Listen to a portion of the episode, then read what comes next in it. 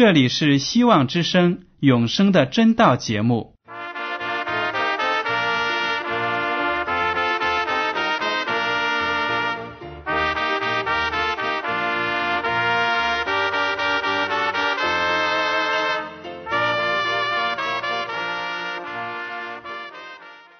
亲爱的听众朋友们，你们好，我是艾德，很高兴今天能和你们在永生的真道这个栏目中见面。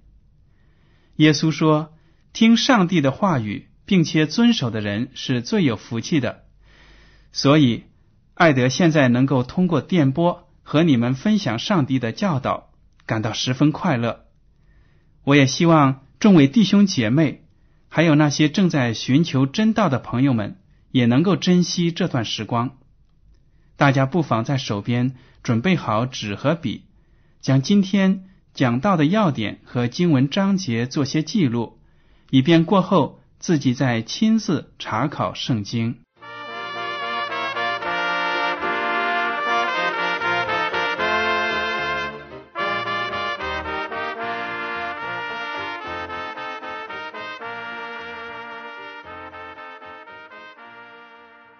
听众朋友们，今天艾德在《永生的真道》节目里呢，想和您谈一谈书中之书。我们知道，在这个世界上有很多很多的书籍，根本数不清楚的。不管你多么的喜欢读书，各种各样的书籍，您也许都读过。但是呢，有一本书您是一定要读的，这就是《圣经》。中国话常说：“行万里路，读万卷书。”说明生活的经验和书本中的知识呢，对人生的成长都是有益的。我们中国话还有一句说：“书中自有黄金屋。”这句话呢，其实说明啊，很多读书人他们的目的是为了功利。只要你能够有知识。将来就有前途，有了前途呢，就有好的地位，就会有好的收入。所以，对很多人来说，他们读书的目的是为了有好的前途，功成名就。不管怎么样，任何一个人都需要读一本书，就是圣经，因为圣经里面呢，讲述了永生的道理。如果你不读圣经，而是把世界上所有的书都读遍了，你可能在生活中呢，也还是没有喜乐，没有平安，会感到更加的困惑。因为除了圣经，没有任何一本其他的书呢，能够指得出我们生活中所存在的问题，它的解决方法。圣经是独一无二的。为什么这样说呢？因为圣经真正的作者是上帝，而不是人。圣经共有六十六部书，有四十多个作者，但是这些作者呢，都是在圣灵的感动下，把上帝的意思写在了纸上。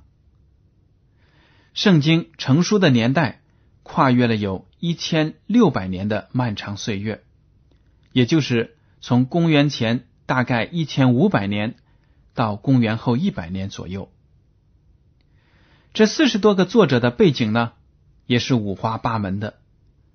他们的教育、他们从事的职业、他们生活的经历都各不相同。听众朋友们可能知道，在旧约的头五部书呢，据说是摩西写的。摩西这个人。他曾经在生活中，有哪些不同的经历呢？首先呢，摩西曾经是埃及的王子，他也受训成为一个职业的军人，统帅埃及的军队。但是后来呢，他因为误杀人而逃到了旷野里，做了一个牧羊人，整整放羊放了四十年。后来在上帝的召唤之下呢，他带领以色列民。逃离了埃及地，逃脱了埃及人的奴役，所以他是以色列这个民族的领袖，还有圣经的作者，其中的诗篇呢，有大卫。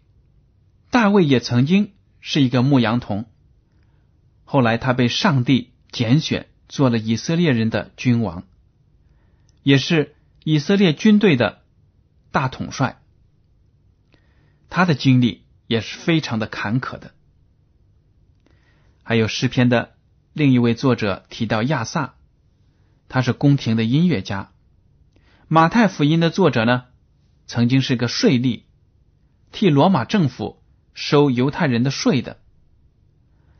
路加福音的作者呢，是个医生，非常的有知识，而且呢，在写文章的时候，调查工作非常的严谨。彼得，耶稣基督的。大门徒，他曾经是一个渔夫，曾经呢没有很多的知识，但是当他信了主之后，信心坚固了之后呢，他也写出几封书信来鼓励其他的信徒。还有大家都知道的保罗，曾经是个法利赛人，受过很高的教育，对上帝的旧约的律法呢非常有研究。曾经也是迫害上帝的基督的教会的，但是后来当他认识到耶稣基督就是上帝所差遣的弥赛亚，他就信了主，成了一个基督徒，写了很多的书信，文笔非常的有能力，来鼓励和警戒其他的信徒们。大家可以看得出，圣经的这些作者。真的是从教育程度、职业和他们人生经历呢，都是大不相同，甚至有的是有天壤之别。但是他们所写的书却是奇妙的一致，因为整个圣经只有一个主题，那就是上帝要救世人，一个救主，一个上帝，一个道德标准。一个得救的方法，贯穿在整本圣经当中。尽管这本书跨越的年代超过一千六百年，但是呢，所有的书的主题都是表明上帝为了救罪人而派遣耶稣基督来到这个世界上。这真是一件非常奇妙的事情。没有其他任何一本书在这个世界上。能够有这么完美的结合，从这一点呢，我们就看得出，圣经真正的作者是耶和华上帝，因为上帝从起初到末后永远不变，所以人类的时间、历史的变化对他都没有影响，反而呢，都控制在上帝的手中，所以上帝。才有能力使圣经这一本伟大的书成为事实，成为我们生活中的指引。好了，接下来呢，我们来看一下圣经是怎么样来介绍自己的。约翰福音第十七章十七节，这是耶稣基督所做的祷告。他说：“求你用真理使他们成圣，你的道就是真理。”耶稣基督在向天父祷告，说：“父啊，求你用你的真理使我的门徒们成圣。你的道，你的话语就是真理。圣经记载的就是上帝的话语，上帝给人类的启示。所以呢，圣经就是世界的真理。在这个世界上，各种各样的理论呢，非常的多，非常的混乱。”很多人不知道世界上是不是真的有真理。其实，世界上唯一的真理的一本书呢，就是圣经，因为它是上帝创造的，给我们所有的人都有指示，要我们怎么样才能够得救。圣经的真正作者是上帝，上帝的圣灵。提摩太后书第三章。十六到十七节这样说：“圣经都是上帝所漠视的，与教训、督责、使人归正、教导人学艺都是有益的，教属上帝的人得以完全，预备行各样的善事。这里说的很清楚，圣经是上帝漠视的，上帝呢把他的意志放在那些执笔写下圣经的所拣选的那些先知的思维当中，然后呢，这些被拣选的先知就用自己的语言把上帝的话语给表达出来。圣经的作用就是来教训、督责、使人归正。教导人学艺，叫属上帝的人得以完全。如果我们基督徒不学习圣经，不认真的理会上帝的旨意，那么我们就不可能成为完全。所以在我们成圣的过程当中，成为圣洁的过程当中呢，必须每天研究圣经，把圣经的道理运用在我们的生活当中。这就是。圣经的目的，《彼得后书》第一章二十一节这样说：“因为预言从来没有出于人意的，乃是人被圣灵感动，说出上帝的话来。”所以啊，当先知传达上帝的旨意的时候，他们所说的话意思都是来自上帝的。这点呢，大家要知道，所以我们就可以理解。圣经为什么有权威？为什么里面的主题那么的和谐，那么的有说服力呢？就是因为真正的作者是圣灵。好了，很多听众朋友们说，我读过旧约圣经，也读过新约圣经。那么这两本书究竟有什么差别呢？好像旧约和新约侧重的方面不一样。其实啊，整本圣经的主角都是耶稣。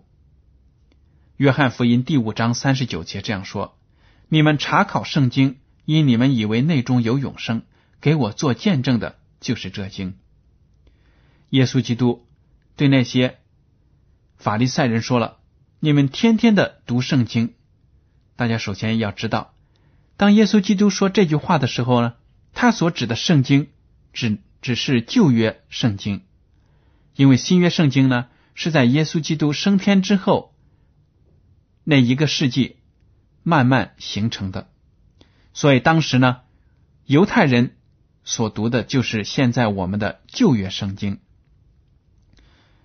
耶稣基督说了：“你们学习这个圣经呢，就应该知道这里面所讲的预言都是指着耶稣我自己说的。”里面的弥赛亚，你们所期待的就是我。我来到这个世界上，就是为了拯救人脱离罪恶。很遗憾呢，就是那些犹太人没有看到这一点，没有接受耶稣基督的教导。他们仍然在等待弥赛亚的降临，尽管耶稣基督早已经完成了他在地球上为世人赎罪的工作。所以很可惜，我们可以从中学到教训。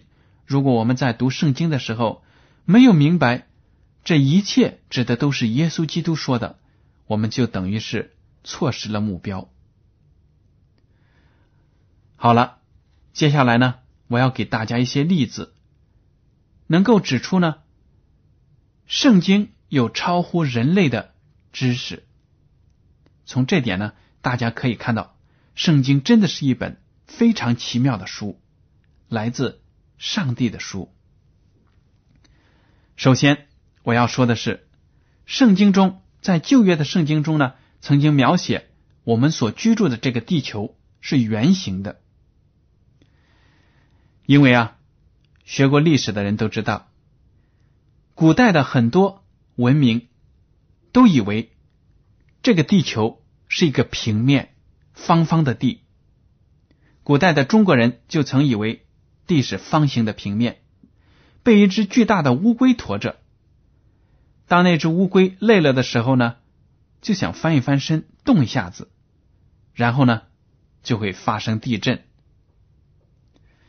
在泰国，古代的人认为呢，地是方形的平面，但驮着它的呢是一头大象。从这点就能看得出，这样的想象力啊、民间传说啊，都跟当地的自然环境有关系。他们经常接触的东西呢，就会融合在民族传说当中、民间的故事当中。所以呢，泰国人以为地是方形的，大象在下面驮着它。当时遍布整个世界，很多的古人都抱着天圆地方的概念，但是圣经却在三千多年前就指出了大地是圆球形的。所罗门王在公元前一千年就写道：“上帝。”在渊面的周围划出圆圈。这句话呢，记录在《真言书》第八章二十七节。这个划出的圆圈呢，其实在原文中，如果你仔细的研究这个词“圆圈”呢，指的就是一个圆球体。而且，先知以赛亚在以赛亚书第四十章二十二节说：“上帝坐在地球大圈之上。”在欧洲的航海家没有环绕地球航行之前，他们都认为地球是方的。如果船在大海上继续的往前滑行的话呢，很可能就会从边缘上掉下去。后来呢，伟大的航海家们环绕地球成功，就证明了地球原来是圆的。但是早在这些。认识被人类发现之前呢，圣经就已经说了地球是圆的。听众朋友们，您说这奇妙不奇妙呢？接下来我要告诉您，圣经说啊，这个地球在宇宙当中是悬在空中的。这个观念呢，对古人来说简直是不可思议。地呢？要由一个庞大的物体来支撑，中国人以为是一只大乌龟驮着，泰国人呢说是一只大象驮着，但是圣经在约伯记二十六章第七节这样说：上帝将北极铺在空中，将大地悬在虚空。这句话呢，在三千五百多年前就指出了地球是悬空的。不信，大家再听一遍。约伯记第二十六章第七节，上帝将北极铺在空中，将大地悬在虚空。这句话真的是不可思议，简直是骇人听闻。可以对那些古人来说呢，就是有这样的感觉：大地怎么能悬在虚空之中呢？岂不要跌落下来吗？这里面的奥秘啊，直到后来的科学家牛顿。发现了万有引力的定律后呢，我们才真正弄明白了，原来地球真的是悬在空中。由于万有引力的作用，所以呢，地球才在环绕太阳运转的轨道上呢，不至于跌落下来。宇宙当中的各个星体都是这样子，有相互之间的吸引力，保证它们在各自的轨道上呢正确的运行。这都是。上帝的奇妙，所以从以上的两个小例子，我们都看得出，圣经中有超人的智慧，在人类还没有认识到的时候呢，圣经就已经向我们讲清楚了。所以呢，听众朋友当中，如果有知识渊博的，但是仍然不相信上帝的，自己就要动脑筋想一想了。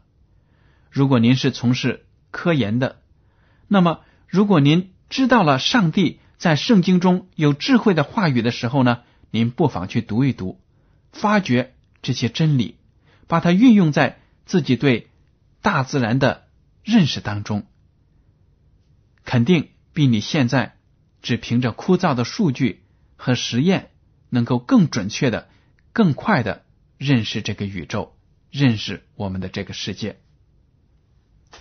好了，接下来我想和大家。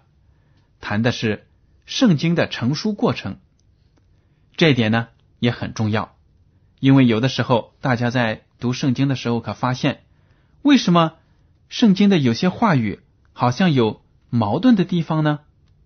或者说每个人写作的风格不一样，会不会影响上帝意志的表现呢？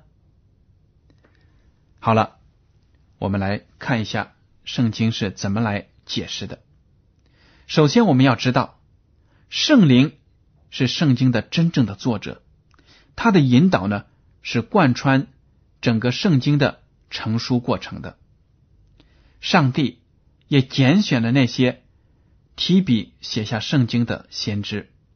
耶利米书第一章第五节说：“我未将你造在腹中，我已晓得你；你未出母胎，我已分别你为圣，我已派你做列国的先知。”从这点呢，我们可以看得出，在我们每一个人还没有形成之前。甚至呢，我们的父母还没有产生这个受孕的过程之前呢，上帝就已经知道你和我将来的存在了。这是多么的奇妙啊！上帝拣选的先知，上帝早已经知道。耶利米就被上帝这样告知了：你未出母胎，我已分别你为圣，我已派你做列国的先知。所以呢，一个先知的出生、成长，他的整个过程都是上帝预先定下的。这样子呢，上帝就能够保障这个先知在他的人生经历当中所经历的、所学习的，都对他将来服侍上帝有益。所有的经历呢，都能够帮助他理解上帝对人类的意图。拯救的大功，这样呢，他就能更准确的把上帝的旨意呢传达给人民。所以从这一点我们看出，不管圣经的作者是做国王的，还是做牧羊童的，他们所经受的考验、培养，都是上帝赐予的，都能够帮助他们准确的把上帝的旨意呢写下来，告诉我们。还有呢。就是圣经写成之后，在传播的过程当中，这个过程也是得到上帝保守的，不会出现不必要的差错，不会出现那些让我们现在怀疑的那些地方。因为啊，我们都知道，在过去没有我们现在的复印机或者电脑，能够准确的把一个人的手稿。原封不动的复制下来。过去的稿子是要拿手抄的，在这个圣经的抄写的过程当中呢，要求是非常严格的。这些抄写圣经的人都是受过优秀的教育的。我们知道旧约呢，绝大部分都是写在羊皮的纸上的，或者呢其他洁净的动物的皮上，甚至呢一些植物的叶子上。在抄写的时候，对墨水和笔也是有要求的，要求用什么颜色的墨水，什么样的笔，每一页纸要有多少个字，这些呢都有非常严格的标准，不能够随意的更改。而且，当这些抄写人抄写到上帝的名字的时候呢，他们都要端正自己。整理整理自己的衣服，端正一下自己的态度，才能提笔写下耶和华上帝的名。等整卷书写好之后呢，整卷书要经过检验核查，这个验收的过程也是非常的严格的，包括圣经的存放，还有如果出现的错误过多，被销毁，都有非常特别的要求。不能够随随便便的处理，所以从整个过程当中，我们看得出，上帝的话语在过去的几千年当中，它的保存是非常的严密的、准确的。虽然我们现在在圣经中看到翻译的地方有的加注说，原来的稿子呢可能有个别不同的用词或者用句。这些呢都不影响我们对上帝的话语的理解，